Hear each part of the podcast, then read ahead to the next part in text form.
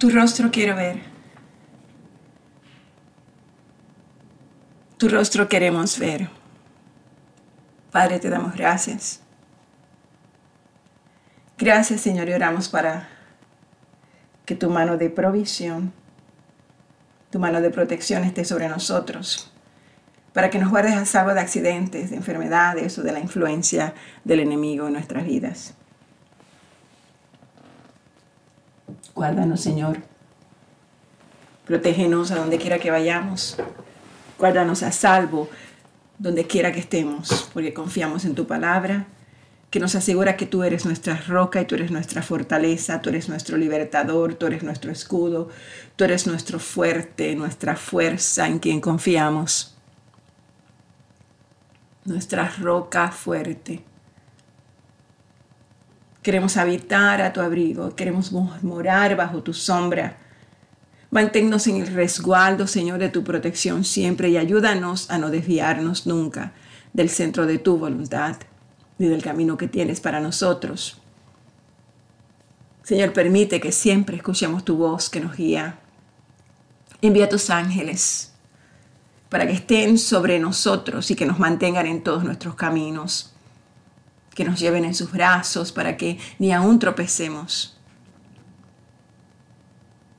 Tu Señor eres nuestro amparo, eres nuestra fortaleza, eres nuestro pronto auxilio en las tribulaciones.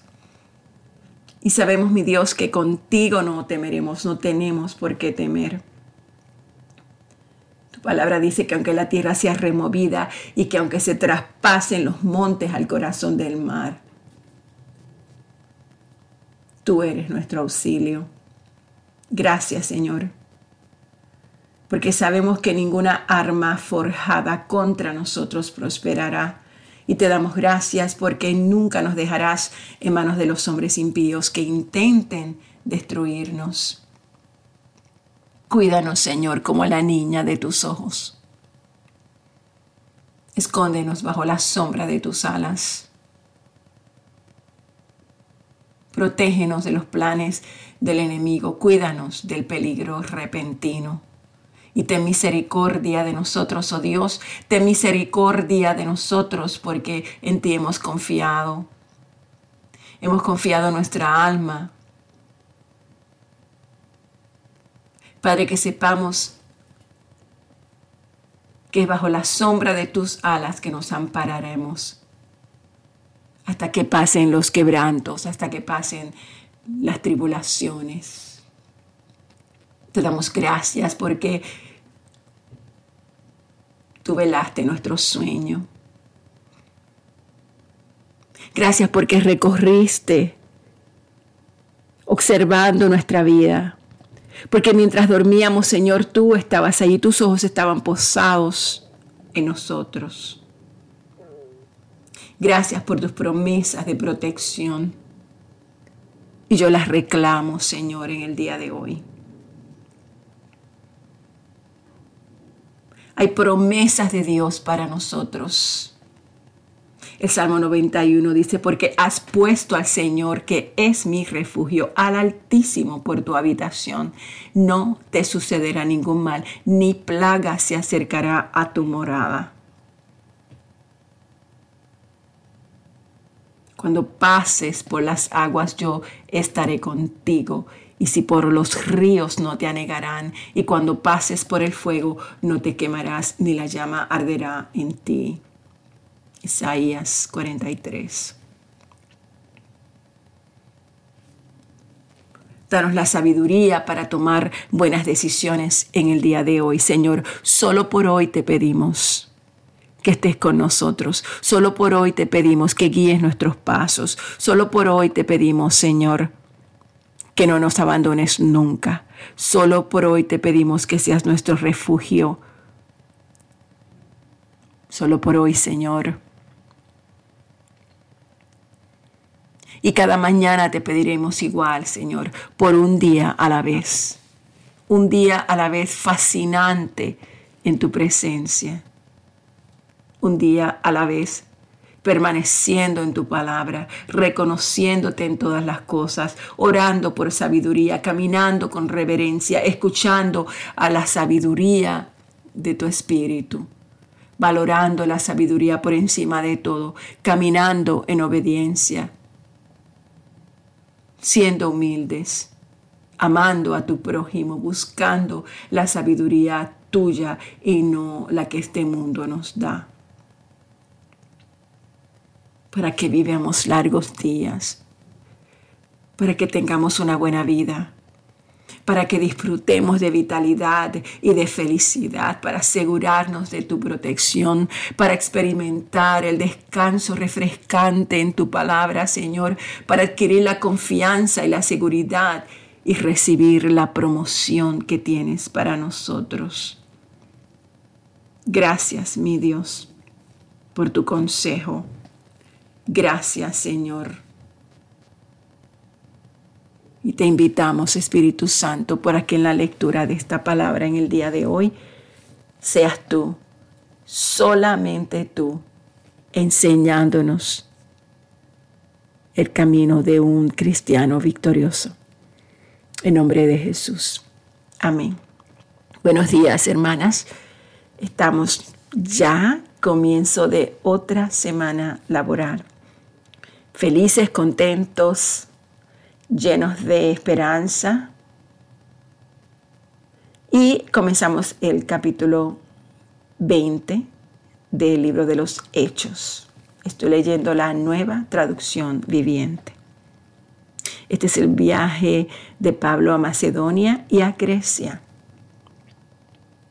Cuando en el, en el capítulo anterior pudimos ver que fue el tercer viaje misionero de Pablo.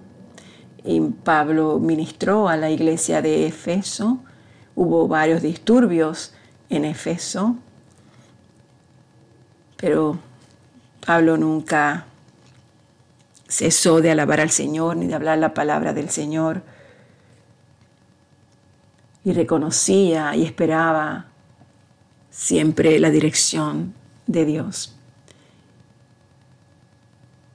Luego de esos alborotos, cuando se acabaron los alborotos donde estaba, se despide y viaja a Macedonia.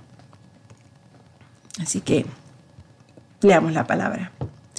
Cuando se acabó el alboroto, Pablo mandó llamar a los creyentes y los alentó. Después se despidió y viajó a Macedonia y mientras estuvo allí animó a los creyentes en cada pueblo que atravesó. Luego descendió a Grecia, donde se quedó tres meses. Se preparaba para regresar en barco a Siria cuando descubrió que unos judíos tramaban una conspiración contra su vida y entonces decidió regresar por Macedonia. Varios hombres viajaban con él. Sus nombres eran Sopater, hijo de Pirro, de Berea, Aristarco y segundo de Tesalónica, Gallo de Derbe, Timoteo también Tíquico y Trofimo de la provincia de Asia. Ellos se adelantaron y nos esperaron en Troas, finalizada la Pascua. Subimos a un barco en Filipos de Macedonia y cinco días después nos reencontramos con ellos en Troas, donde nos quedamos una semana. El primer día de la semana nos reunimos con los creyentes locales para participar de la Cena del Señor y Pablo les estaba predicando y como iba a viajar el día siguiente siguió hablando hasta la medianoche. El cuarto de la planta alta donde nos reuníamos estaba iluminado con muchas lámparas que titilaban, como Pablo hablaba y hablaba a un joven llamado Eutico que estaba sentado en el borde de la ventana, le dio mucho sueño y finalmente se quedó profundamente dormido, se cayó desde el tercer piso y murió. Pablo bajó, se inclinó sobre él y lo tomó en sus brazos y les dijo, no se preocupen, él está vivo. Entonces todos regresaron al cuarto, participaron de la cena del Señor, comieron juntos. Pablo siguió hablándoles hasta el amanecer y luego se fue. Mientras tanto, llevaron al joven a su casa vivo y sano. Todos sintieron un gran alivio. Pablo viajó por tierra hasta Son, donde había arreglado que nos encontráramos con él y nosotros viajáramos por barco. Allí él se unió a nosotros y juntos navegamos a Mitilene. Al otro día navegamos frente a la isla de Quío, al día siguiente cruzamos hasta la isla de Samos y un día después llegamos a Mileto. Pablo había decidido navegar sin detenerse en Éfeso porque no quería pasar más tiempo en la provincia de Asia. Se apresuraba a llegar a Jerusalén de ser posible para el festival de Pentecostés. Cuando llegamos a Mileto, Pablo envió un mensaje a los ancianos de la iglesia de Éfeso para pedirles que vinieran a su encuentro. Cuando llegaron, Pablo declaró, ustedes saben que desde el día que yo pise la provincia de Asia hasta ahora he hecho el trabajo del Señor con humildad y con muchas lágrimas. He soportado las pruebas que me vinieron como consecuencia de las conspiraciones de los judíos. Nunca me eché para atrás a la hora de decirles lo que necesitaban oír, ya fuera en público o en sus casas.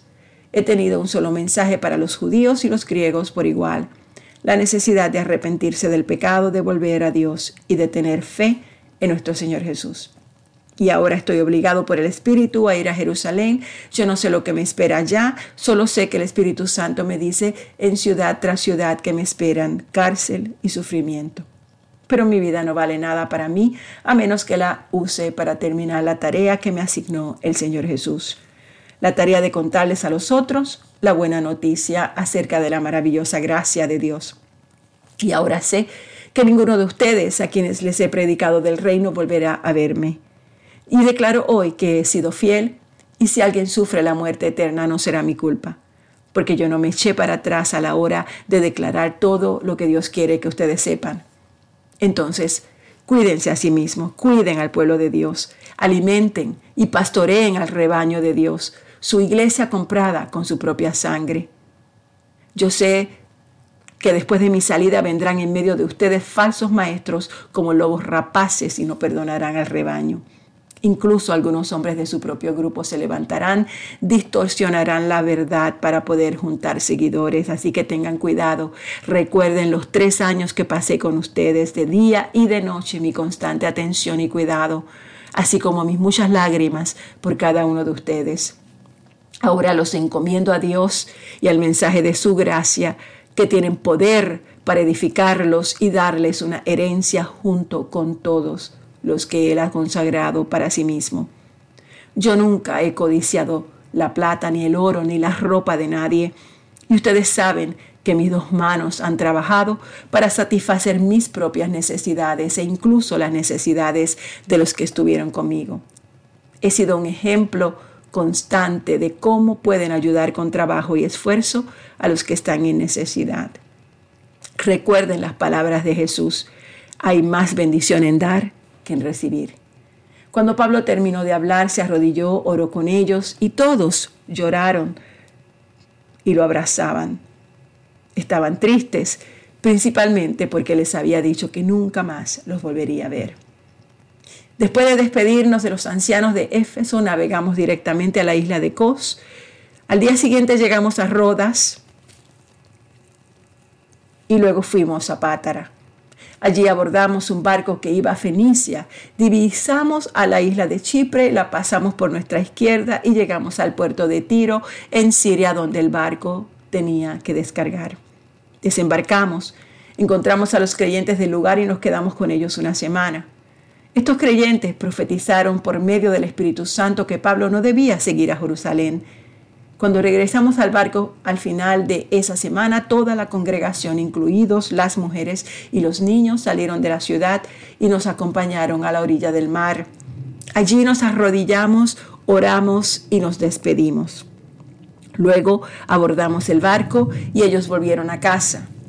Después de dejar Tiro, la siguiente parada fue Tolemaida, donde saludamos a los hermanos y nos quedamos un día. Al día siguiente continuamos hasta Cesarea y nos quedamos en la casa de Felipe el Evangelista, uno de los siete hombres que habían sido elegidos para distribuir los alimentos. Tenía cuatro hijas solteras que habían recibido el don de profecía. Varios días después llegó de Judea un hombre llamado Ágabo, quien también tenía el don de profecía. Él se acercó, tomó el cinturón de Pablo y se ató los pies y las manos. Y luego dijo, el Espíritu Santo declara, de esta forma será atado el dueño de este cinturón por los líderes judíos en Jerusalén y entregado a los gentiles. Cuando lo oímos, tanto nosotros como los creyentes del lugar le suplicamos a Pablo que no fuera a Jerusalén. Pero él dijo, ¿por qué todo este llanto? Me parte en el corazón. Yo estoy dispuesto no solamente a ser encarcelado en Jerusalén, sino incluso a morir por el Señor Jesús. Al ver que era imposible convencerlo, nos dimos por vencidos y dijimos, que se haga la voluntad del Señor. Después de esto, empacamos nuestras cosas y salimos hacia Jerusalén. Algunos creyentes de Cesarea nos acompañaron y nos llevaron a la casa de Mansón, un hombre originario de Chipre y uno de los primeros creyentes. Cuando llegamos, los hermanos de Jerusalén nos dieron una calurosa bienvenida. Al día siguiente, Pablo fue con nosotros para encontrarnos con Santiago y todos los ancianos de la iglesia de Jerusalén estaban presentes.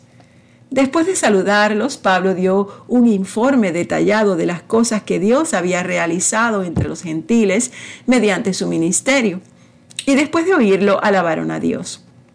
Luego dijeron, Tú sabes, querido hermano, cuántos miles de judíos también han creído, y todos ellos siguen muy en serio la ley de Moisés. Pero se les ha dicho a los creyentes judíos de aquí, de Jerusalén, que tú enseñas a todos los judíos que viven entre los gentiles que abandonen la ley de Moisés. Ellos han oído que le enseñas que no circunciden a sus hijos ni que practiquen otras costumbres judías. ¿Qué debemos hacer? Seguramente se van a enterar de tu llegada queremos que hagas lo siguiente. Hay entre nosotros cuatro hombres que han cumplido su voto. Acompáñalos al templo y participa con ellos en la ceremonia de purificación y paga tú los gastos para que se rapen la cabeza según el ritual judío. Entonces todos sabrán que los rumores son falsos y que tú mismo cumples las leyes judías. En cuanto a los creyentes gentiles, ellos deben hacer lo que ya les dijimos en una carta, abstenerse de comer los alimentos ofrecidos a ídolos, de consumir sangre o la carne de animales estrangulados y abstenerse de la inmoralidad sexual. Así que al día siguiente Pablo fue al templo con los hombres y ya comenzando el ritual de purificación anunció públicamente la fecha en que se cumpliría el tiempo de los votos y se ofrecerían sacrificios por cada uno de los hombres. Cuando estaban por cumplirse los siete días del voto, unos judíos de la provincia de Asia vieron a Pablo en el templo e incitaron una turba contra él. Lo agarraron y mientras gritaban, hombres de Israel, ayúdennos, este es el hombre que predica en contra de nuestro pueblo en todas partes y les dice a todos que desobedezcan las leyes judías.